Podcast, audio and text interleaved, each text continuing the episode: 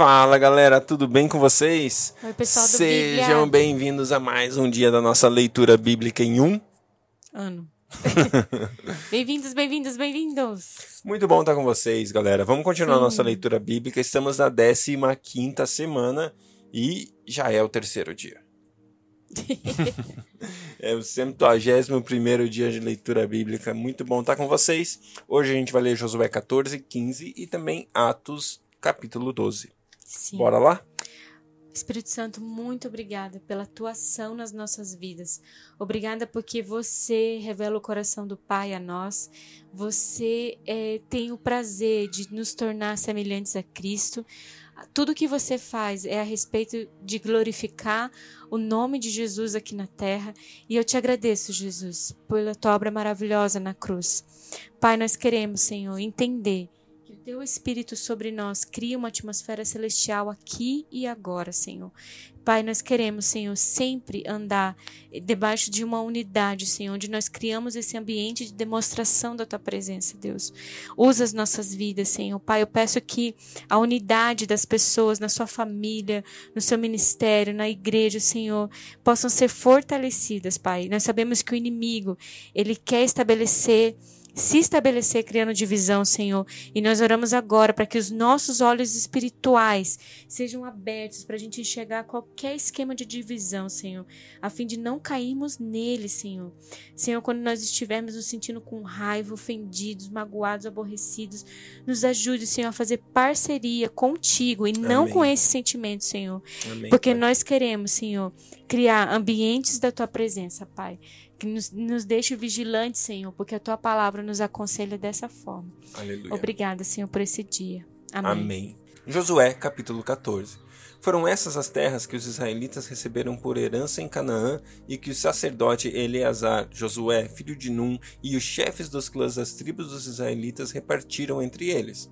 A divisão da herança foi decidida por sorteio entre as nove tribos e meia, como o Senhor tinha ordenado por meio de Moisés, pois Moisés já tinha dado herança às tribos e meia, às duas tribos e meia a leste do Jordão, mas aos levitas não dera herança entre os demais. Os filhos de José formaram as duas tribos de Manassés e Efraim. Os levitas não receberam porção alguma de terra, receberam apenas cidades onde viver, com pastagens para os seus rebanhos. Os israelitas dividiram a terra conforme o Senhor tinha ordenado a Moisés. Os homens de Judá vieram a Josué em Gilgal, e Caleb, filho de, do queneu Jefoné, lhe disse: Você sabe o que o Senhor disse a Moisés, homem de Deus, em Cades Barneia, sobre mim e sobre você. Eu tinha quarenta anos quando Moisés, o servo do Senhor, enviou-me de Cades Barneia para espionar a terra. Eu lhe dei um relatório digno de confiança, mas os meus irmãos israelitas que foram comigo fizeram o povo desanimar-se de medo. Eu, porém, fui inteiramente fiel ao Senhor, o meu Deus. Por isso, naquele dia Moisés me jurou: certamente a terra que você pisou será sua herança perpétua para você e para seus descendentes, porquanto você foi inteiramente fiel ao Senhor, o meu Deus. Pois bem, o Senhor manteve-me vivo como prometeu, e foi há quarenta e cinco anos que disse isso a Moisés, quando Israel caminhava pelo deserto. Por isso, aqui estou hoje, com 85 anos de idade. Ainda estou tão forte como no dia em que Moisés me enviou. Tenho agora tanto vigor para ir à guerra como tinha naquela época. Dê-me, pois, a região montanhosa que aquela ocasião o Senhor me prometeu. Na época, você ficou sabendo que os Enaquins lá viviam com suas cidades grandes e fortificadas. Mas se o Senhor estiver comigo, eu os expulsarei de lá, como ele prometeu. Então Josué abençoou Caleb, filho de Jefoné, e lhe deu Hebron por herança. Por isso, até hoje, Hebron pertence aos descendentes de Caleb, filho do Quenezeu, Jefoné, pois ele foi inteiramente fiel ao Senhor, o Deus de Israel. Hebron era chamada Kiriat Arba, em homenagem a Arba, o maior dos Enaquins, e a terra teve descanso da guerra. Glória a Deus, esse texto é, é incrível. Ele fala a respeito de Caleb, e Caleb, mesmo depois. Imagina você com 85 anos chegar a falar: Ei, eu tenho uma promessa. Deus falou algo para mim há 45 anos atrás. E quer saber? Eu fui fiel e aquela promessa ainda não se cumpriu. Eu quero conquistar aquilo que Deus me falou. E quer? Eu vou te dizer mais.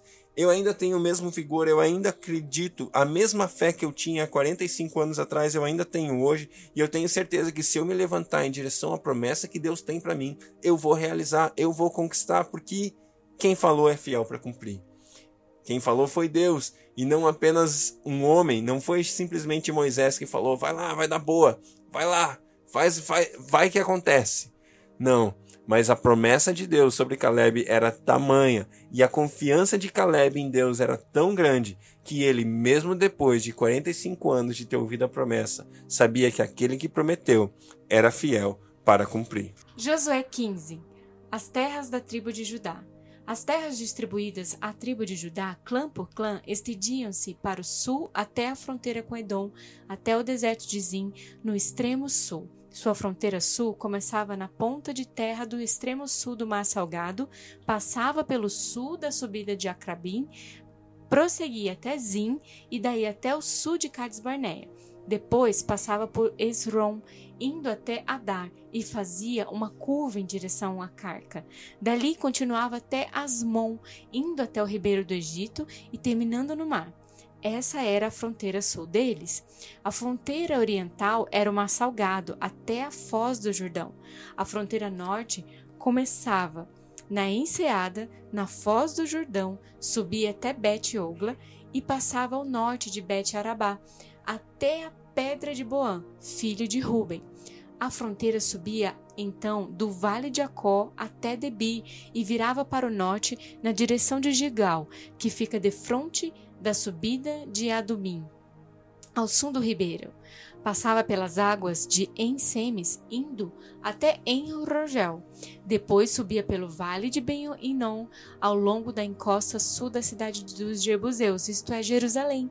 E dali subia até o alto da montanha, a oeste do vale de Inon, no lado norte do vale de Refaim, do alto da montanha.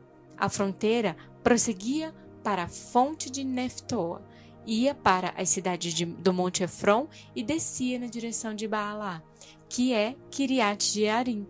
De Baalá fazia uma curva em direção a oeste até o Monte Seir e prosseguia pela encosta norte do Monte Jearim, isto é, Quesalon, e em seguida continuava descendo até Bet-Semes e passava por Timna, e depois ia para a encosta norte de Ecrom e virava na direção de Sicrom e continuava até o Monte Baalá e chegava a Jabneel, terminando no mar.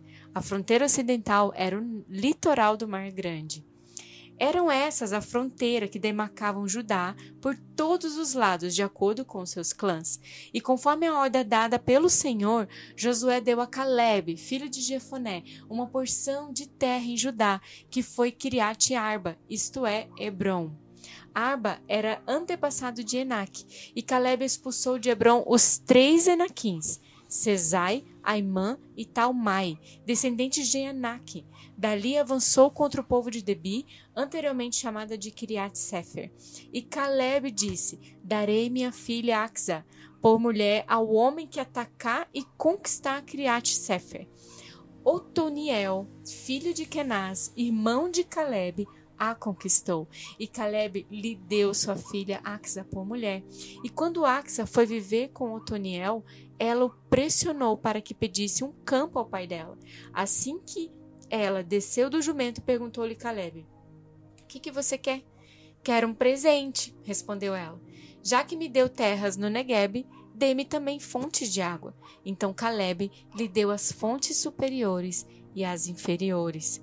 Esta é a herança da tribo de Judá, clã por clã. As cidades que ficavam no extremo sul da tribo de Judá, no Negueb, na direção da fronteira de Edom, eram Cabzeel, Éder, Jagô, Quiná, Dimona, Adada, Quedes, Azor, Itnã, Zif, Telém, Bealote, Azor, Adata, Queriote Esron, que é Azor, Amã, Semã, Moladá, Azagadá, Esmon, Bet-Pelete, Azassual, Berseba, Biziotiá, Baalá, Lim, Azem, Eutolate, Quesil, Ormá, Ziclag, Madmaná, Sansana, Lebaote, Silim, Aim e Rimon.